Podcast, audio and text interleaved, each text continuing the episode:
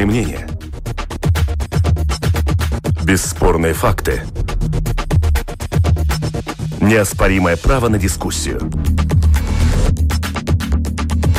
Это «Открытый вопрос» на Латвийском радио 4.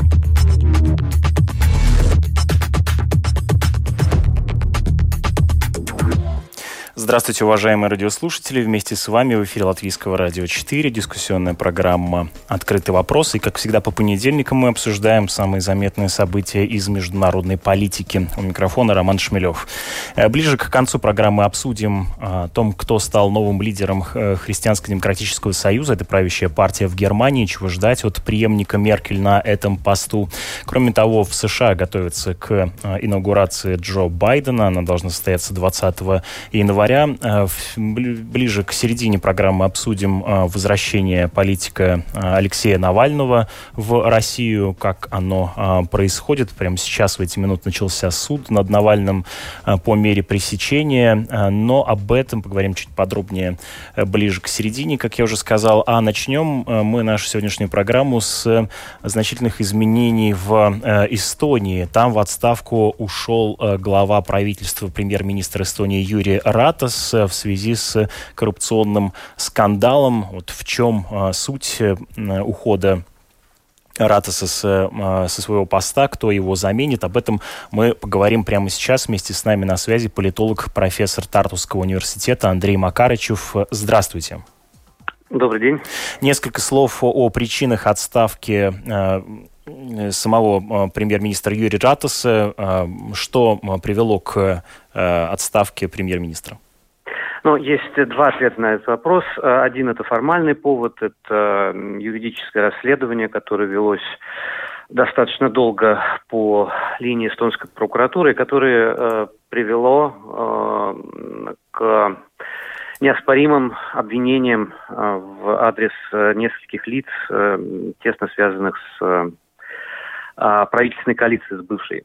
А, но есть еще и политический повод. И Давайте немножко назвал... все-таки про формальный тоже поговорим. Да, вот да. я напомню нашим слушателям, сообщу о том, что э, дело в том, что правительство Эстонии в прошлом году одобрило кредит на 39 миллионов евро сроком на 6 лет под 2% годовых, плюс 12-месячная ставка Эйробор.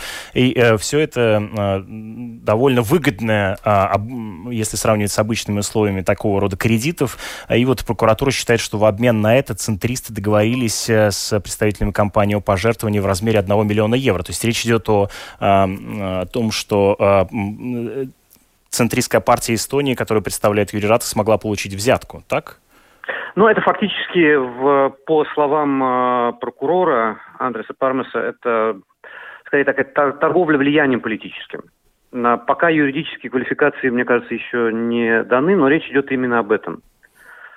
Да, если э, некоторые доказательства, да, насколько убедительны вот эти представленные обвинения в, со стороны прокуратуры?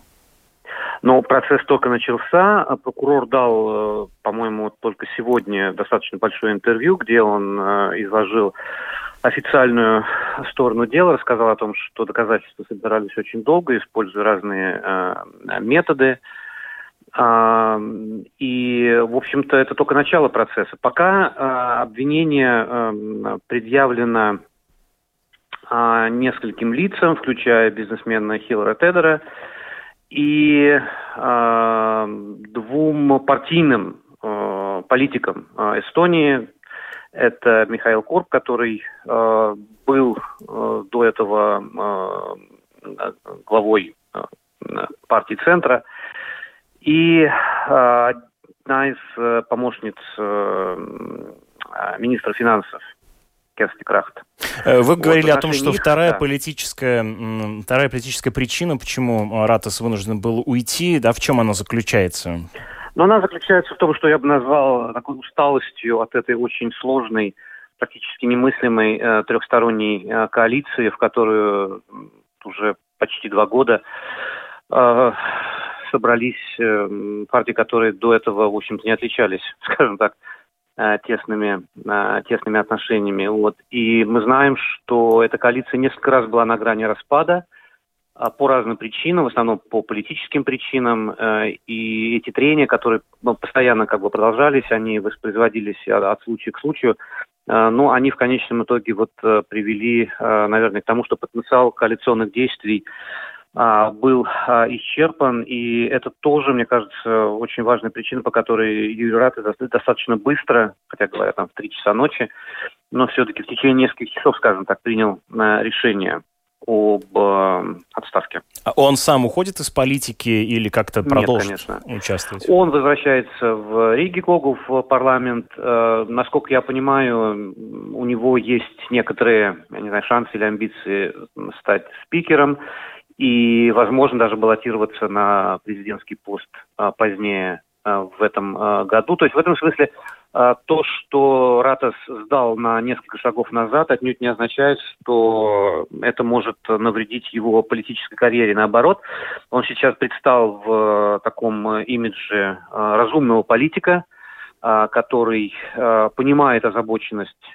прокуратуры и который как бы не хочет создавать никаких препятствий либо проблем для правосудия и во имя, так сказать, блага общества и, соответственно, для чистоты продолжения этого дела он вот э, принял решение о, об уходе.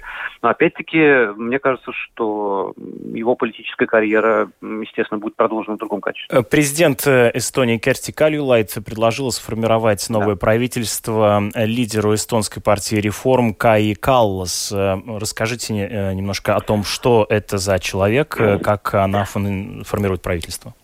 Ну, это тоже как бы история, которая уходит своими корнями в э, выборы э, марта 2019 года, когда партия реформ фактически победила на этих выборах, но не смогла сформировать э, правительственную коалицию, хотя именно тогда, вот уже почти два года назад, э, Кая Калас э, на протяжении нескольких дней после выборов всеми аналитиками воспринималась как будущее а, глава эстонского правительства. Этого не случилось. И именно вот эта история о трехсторонней коалиции с участием а, и сама Отечество а, ЭКРЭ, Народной консервативной партии, и партии Центра – вот корни идут именно э, туда. Э, поэтому сейчас, конечно, я думаю, что э, у Кай Калас второй э, шанс, очень хороший, насколько я понимаю, она его упускать не собирается. Они проводят э, по линии двухпартийных э, связей э, консультаций, которые, как я понимаю, уже фактически привели к успеху а, Кая Калас э, от партии Реформ и а, Майлис Репс от э, Кескеракон от партии Центра фактически заявили о скором создании двухпартийного правительства. Не хочется заострять внимание на гендерном вопросе, но получается, что Эстонии будут руководить...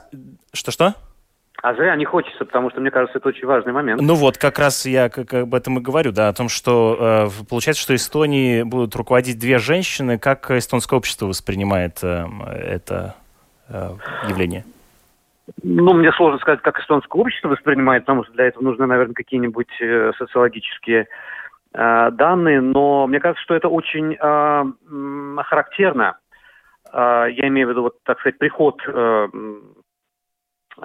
женщин в, на руководящей должности в эстонскую политику, а, потому что предыдущая а, коалиция во многом а, была связана, знаете, с таким очень а, маскулинным, традиционалистским имиджем, который в значительной степени идет от а, Экры, конечно.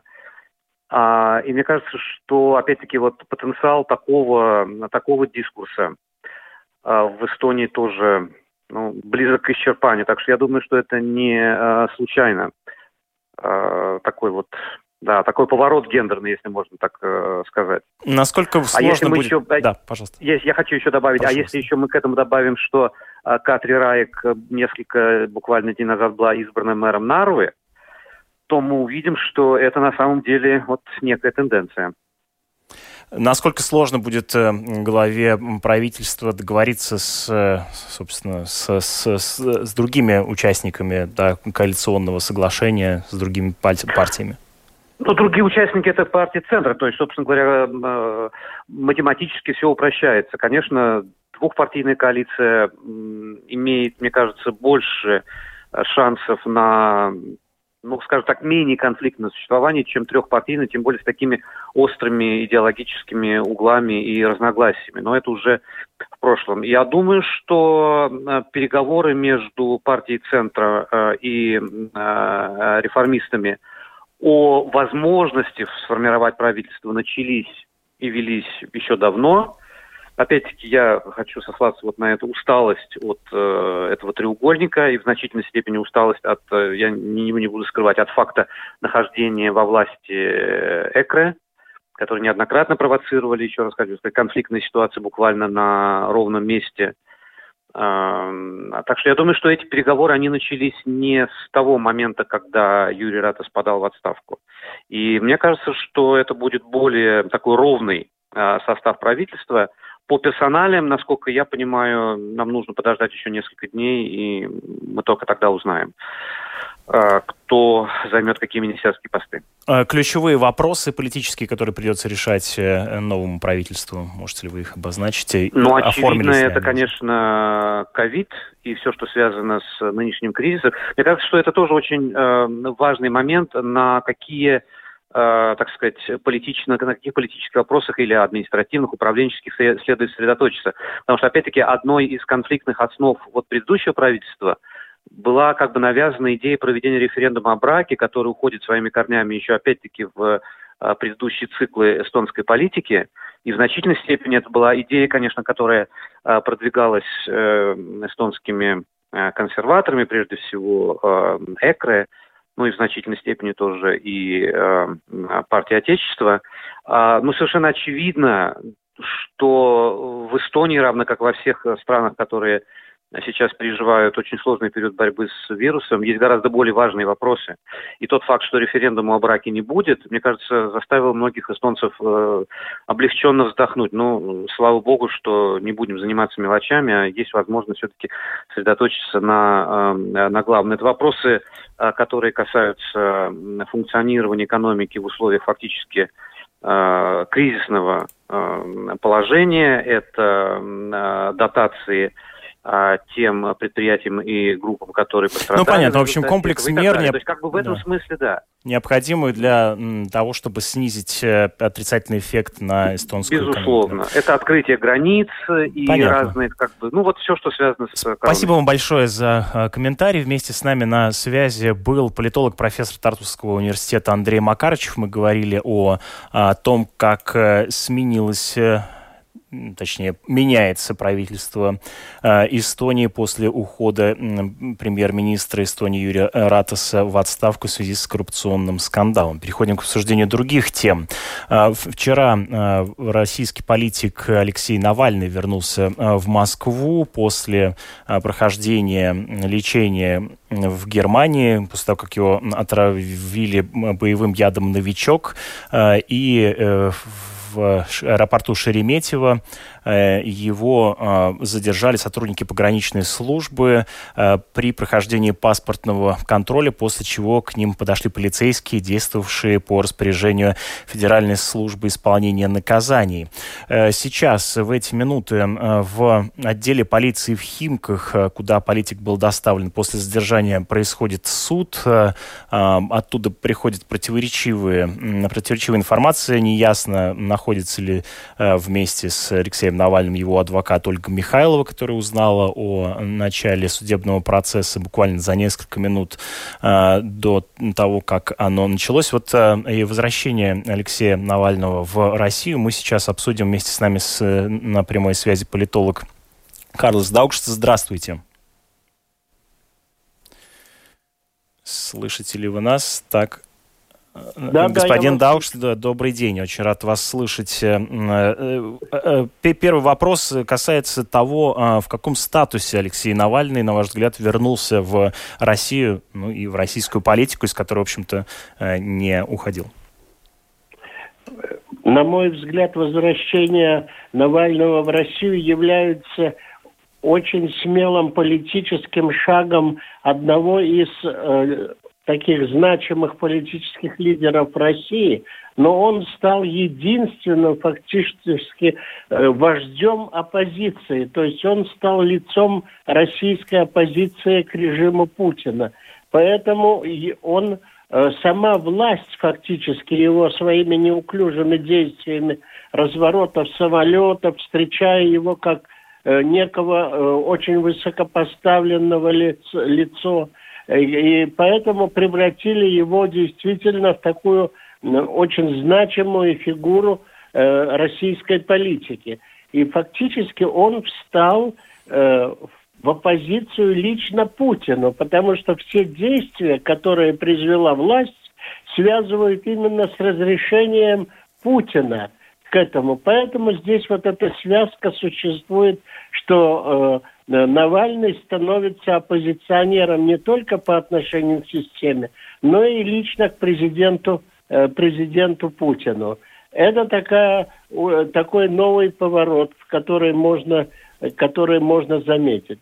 Что касается того, вот то, о чем вы упомянули о судах, там есть несколько юридических нюансов, в которых не можно и не очень разбираться. Конечный итог будет ясен только тогда, когда, во-первых, пройдут 48 часов его официального задержания, а затем продления. Если мы продлют до 29 то фактически, я думаю, суд примет то решение, которое очень выгодно бы было власти.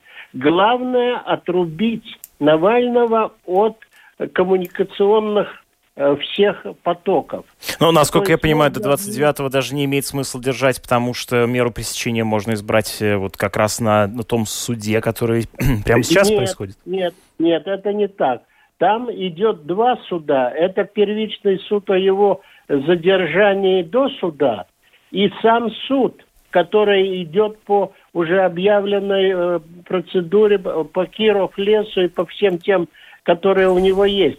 И вот если там суд объявит о том, что он, например, будет находиться под домашним арестом, отрезан от интернета, отрезан от всяких возможностей общения, он становится таким, э, знаете, управляемым человеком для... То есть его выбить из, э, э, из оппозиционной деятельности. Но здесь появляется, как ни странно, ну, ну, не странно, это закономерно, это так называемый фактор Юли, его жены. И Юлия становится как бы возможной, знаете, сравнение здесь трудно сделать, но как бы русской Тихановской которая э, уже сейчас, когда уезжали из аэропорта Шереметьево, Юля сделала первое фактически политическое заявление, которое станет таким лозунгом. Алексей не боится, я тоже не боюсь. Я и выкрики, которые были встречающих Юля, Юля, Юля может стать э, таким, знаете, э, чем-то очень похожим клоном Тихановской, которая не блещет, э, скажем, политическими э, такими способностями, но она способна э, объединить в себе тех, которые по, по-человечески относятся к э, всем этим страданиям этой семьи, и она может объединить какую-то какую-то долю. В этом есть, э, есть некий э, такой пока неизвестный элемент этого этого дела. И, ну и, конечно, нужно отметить еще одно. Навальный все-таки здесь еще у него есть одна проблема, которая не решена. Он пока известен как э, борец с коррупцией, самой страшной болезнью российской системы. И у него здесь есть огромный успех. Но политическая деятельность, она предполагает какую-то перспективу. Он тактик, но стратегических его видений развития России э, как э, политического лидера властной оппозиции пока мы не очень конкретно воспринимаем. Вы говорите о политической программе, да, которую мы не видим. Совершенно верно, совершенно верно. Эта программа не очень пока вырисовывается конкретно, в ней есть очень много противоречий, и с ним не согласны очень многие оппозиционеры, я условно говорю, как бы старые школы, которые могут быть конкурентами и так далее. Хотя некоторые вчера политологи в России сказали, что Москва встретила будущего президента России. Ну, это перебор, по-моему, но путь еще долг. Но это э, говори, возвращение Навального говорит о том, что режим Путина сталкивается с новым, не только клановыми э, противоречиями. Ведь у, у Навального есть, наверное, какая-то поддержка, я почти уверен, некоторых кланов, которые э, недовольны, возможно, э, работой только Путина и которые поддерживают негласно, но поддерживают, наверное, Навального. И вообще в политической культуре России есть еще одно слово очень сильное. Это спас... «давай договоримся». И вот это договоренности какие-то, они возможны. Что, кто с ним говорит и так далее. Много еще неизвестных вокруг а как, какого рода договоренности могут быть? Ну, да хорошо, это год, э, э, важный год с точки зрения избрания, э, избрания Думы, да, в сентябре да, будут думские верно. выборы, на которых в том числе, как показывает разработанная фондом борьбы с коррупцией, которую возглавляет Навальный, система умного голосования может составить довольно серьезную, э, серьезную оппозицию в власти в виде Единой России, по крайней мере, если не пройти э, Э, сама, так как партию Навального не, не регистрирует, то, по крайней мере, как-то уменьшить количество э, э депутатов, представителей э, провластных политических течений. То есть о чем договариваться можно в данном случае? В данном случае можно предложить более, более широкий спектр участия всех тех людей, которые идут с Навальным во властных структурах, обяза... А, поговорить о каких-то, возможно, квотах, уступках и каких-то э, комитетах и так далее. Поэтому здесь еще может идти какие-то переговоры. Хотя восхищение смелостью, э, э, смелостью Навального, его силой воли, это уменьшает его способность к договоренностям. Поэтому я думаю, что здесь нужно оставить э, без внимания эти попытки договориться, хотя некоторые властные э, сигналы, ну, как, как и привычно в России, давай его попробуем там, так, так, как говорится, купить, э, предложить ему что-то. То есть втянуть его в политический процесс, который э, снизит уровень его личной оппозиционности. Э, да, вот э, как пишет русская служба BBC, Навальному изберут меру пресечения прямо в отделе полиции. В всяком случае, вот такая информация поступает э, да, от наших Это да, коллег. меру пресечения. Но эта мера пресечения будет касаться только его я понимаю, да. Я хотел вас еще в заключение нашего э, разговора да. по этой теме э, спросить, как вам кажется сейчас, по какому сценарию развиваются события? По самому неблагоприятному и идет к тому, что его посадят или нет? Я говорю, что вынес его посадить вот в таком смысле в тюрьму там или в какие-то лагеря невыгодно власти полностью, но выгодно власти превратить его в более ничтожную фигуру. А это можно превратить, осудим, его осудив на домашний арест. Хотя бы он как бы не будет вызывать такого как говорится, знаете... Ну, понятно, сковать, э, так сказать, в действии, да, пространство, да, действие. Да, его, его исключить из коммуникационного общества фактически. Это возможно. Такой ход, э, по крайней мере, мне кажется, Э, достаточно умным был бы, ну, умным условно со стороны, скажем, власти. Ну, понятно, расчетливым, да. Спасибо вам большое. Да. Э, политолог Карл Даукшиц был вместе с нами на прямой э, связи. Напомню, да, что сейчас в эти минуты продолжается суд над Алексеем Навальным в а, суде в полиции в районе Химки в Москве будем следить за развитием э, событий. Сейчас переходим к обсуждению других тем. Напоминаю вам, э, что в эфире Латвийского радио 4 продолжает звучать программа, посвященная международной политике э, «Открытый вопрос». Вместе с нами на прямой связи Елена Бабакова, представитель журнал, журналист портала «Критика политична», польского издания. Здравствуйте, вы меня слышите? Да, добрый день, приветствую. Э, на этой неделе состоится э, инаугурация э, нового президента США э, Джо Байдена. Т, сообщают о том, что э, в 50 американских штатах и также в округе Колумбия сейчас э, повышенная готовность из-за возможных протестов и беспорядков, которые могут э, как-то сопровождать инаугурацию Джо Байдена, которая намечена на 20 января.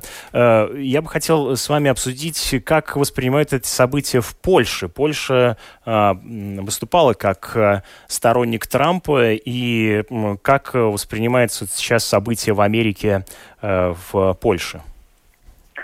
С большим интересом и беспокойством. Вы абсолютно правы, что Польша в течение последних четырех лет была одной из тех немногих стран Европейского Союза, которые были не просто благосклонно относились к президенту Трампу, но и, можно сказать, с энтузиазмом.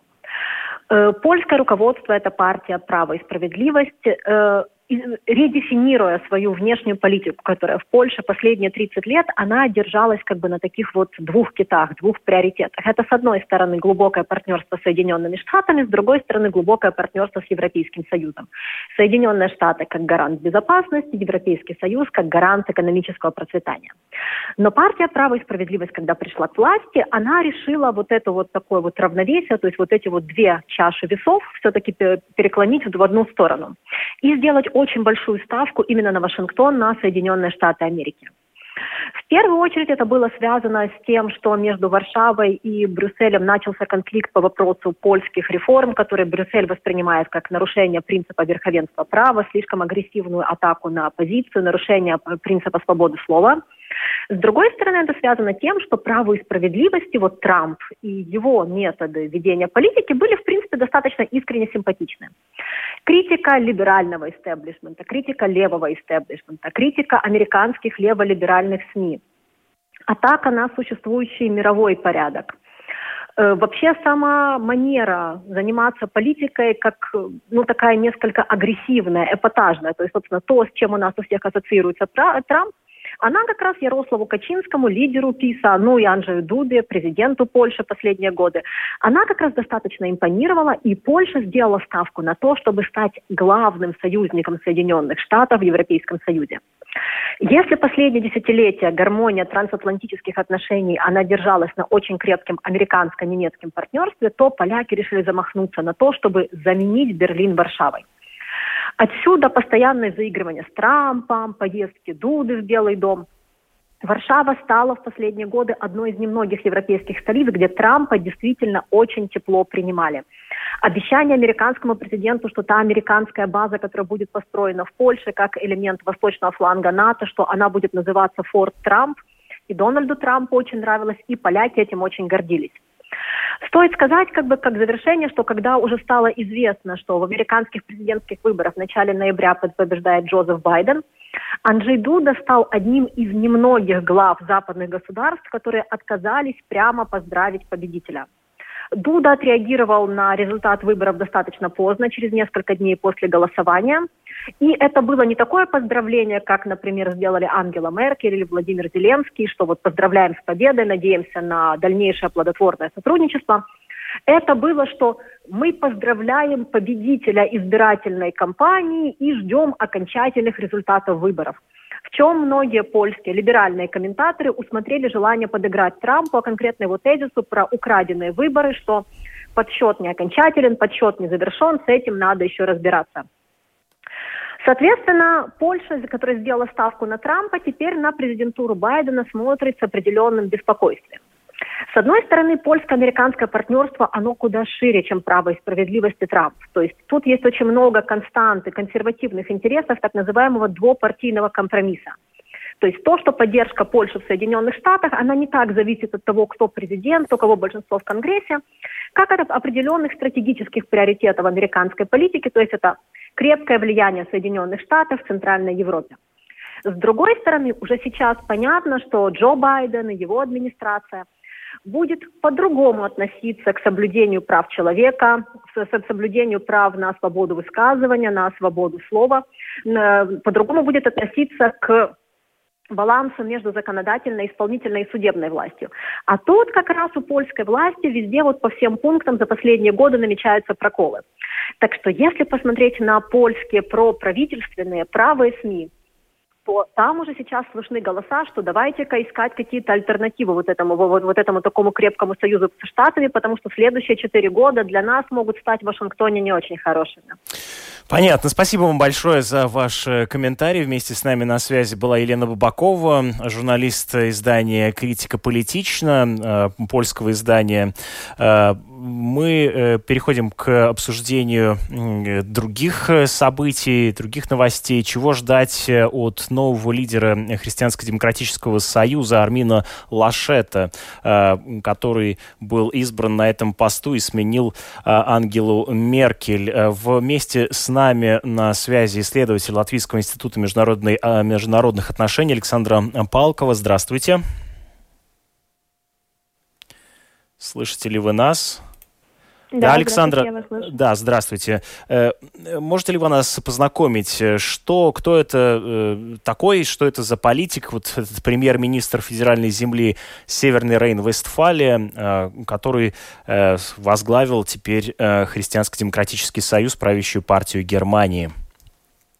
Да, совершенно верно вы отметили о том, что действительно Армин Лашет – это премьер-министр самой большой по численности населения федеральной земли, как раз-таки Северный Рейн-Вестфален. И мне кажется, надо сделать маленький отступ от того, перед тем, как мы познакомим э, с его, его э, с нами и слушателями, и сказать, что на самом деле э, помимо него еще участвовали как раз-таки в выборах тоже три человека, который был Норберт Рерген и Фридрих Мерц. И как раз-таки Армин Лешет, Лашет, извиняюсь, обошел кандидатов с, с голосами больше из 991 голоса он набрал 521 голос, э, что есть большой показатель. Если мы смотрим на саму кандидатуру Армина Лашета, то надо отметить, что он, безусловно, считается и в свою очередь, в отличие от других кандидатов, э, как раз-таки поклонником Меркель. И, соответственно, многие считают, что при выборе его в кандидатуру послужило это как раз-таки одним из причин, потому что ожидается, что он будет продолжать э, политику Меркель, соответственно, которую она вела до отставки своей, как мы знаем, до 2018 года, где она объявила о том, что она отстраняется от лидера поста партии и, соответственно, не будет больше кандидировать также на роль канцлера. А, соответственно, это значит, что партия будет продолжать двигаться в консервативном э, ключе. Также э, будет одна из приоритетов для партии это возвратить электорат, э, который за годы ушел и к зеленым, и к партии альтернативы для Германии. Как мы знаем, это известно также связано с миграционной политикой, которая была у Меркель в 2015 году, которая послужила также снижению популярности. И то, что мы видим на данном этапе, это то, что, безусловно, популярность данный кандидат набрал, э, и он сейчас будет занимать по сути, лидерную позицию именно у партии, также будет соревноваться в канцлерстве, кто же будет будущим канцлером Германии. Вместе с ним на данную должность будет кандидировать также и э, премьер-министр Баварии Маркус э, Зедер. Поэтому сейчас мы будем наблюдать, по сути, до выборов. Политическое противостояние, да, двух, э, да. можно ли их назвать тяжеловесами, да, немецкой политики? В общем, э, оба представляют собой довольно значимый э, политический вес. Э, хотел еще спросить вас по поводу возможных отношений Лашета с России. Да? Вот он, э, как пишет Deutsche Welle, в отличие от э, э, других своих соперников на пост руководителя ХДС, никогда не ставил под вопрос продолжение строительства газопровода «Северный поток-2», остановить которое некоторые немецкие политики требовали и требуют до сих пор.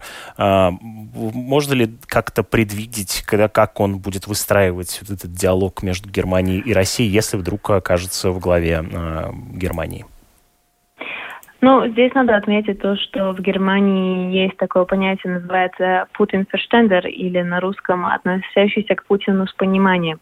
Э, два ключа, которые существуют в Германии. Одна сторона, где придерживаются тому, что, по сути, если мы так делим, те, кто считает, что стоит э, отношения с Россией развивать, и те, кто считает, э, наоборот, что надо больше смотреть в сторону, эм, в сторону стран Европы. И в данном случае Лаша это будет э, приверженец именно страны Путина Саштендер, что означает, что действительно, как вы и сказали, что он э, э, отстаивал также Nord Stream позицию Nord Stream 2, когда был вопрос о том, что стоит или не стоит. И по сути то, что мы будем видеть, это что в данных показаниях, которые он также сейчас э, публикует, э, что отношения с Россией надо выстраивать, и э, это экономически, безусловно, самым приоритетом является для Германии, безусловно, экономическая выгода. И сам Лашет мне многократно говорил о том, что экономическая выгода – это приоритет. И поэтому одна из позиций его по отношению к отношениям к России – это, безусловно, экономическая выгода. Демонизация Путина – это не политика, а алиби для ее отсутствия, приводит его слова издания, опять же, Deutsche Welle. Э, спасибо вам большое за э, комментарий. Э, вместе с нами на связи была Александра Палкова, исследователь Латвийского института международных отношений. Мы обсуждали избранного на посту Христианско-демократического союза премьер-министра федеральной земли Северной Рейн-Вестфалии Армина Лашета, который сменил на этом посту Ангелу Меркель и, вероятно, Э, поборется за место будущего канцлера Германии. Э, благодарю вас, уважаемые радиослушатели, за то, что э, были вместе с нами в эфире Латвийского радио 4. Программа «Открытый вопрос», посвященная международной политике, э, на этом завершается. Я передаю слово коллегам. Очень скоро вы услышите самые актуальные к этому часу новости. Меня зовут Роман Шмелев. За режиссерским пультом Том Шупейко, продюсер программы Валентина Артеменко. Оставайтесь вместе с нами в эфире Латвийского радио 4.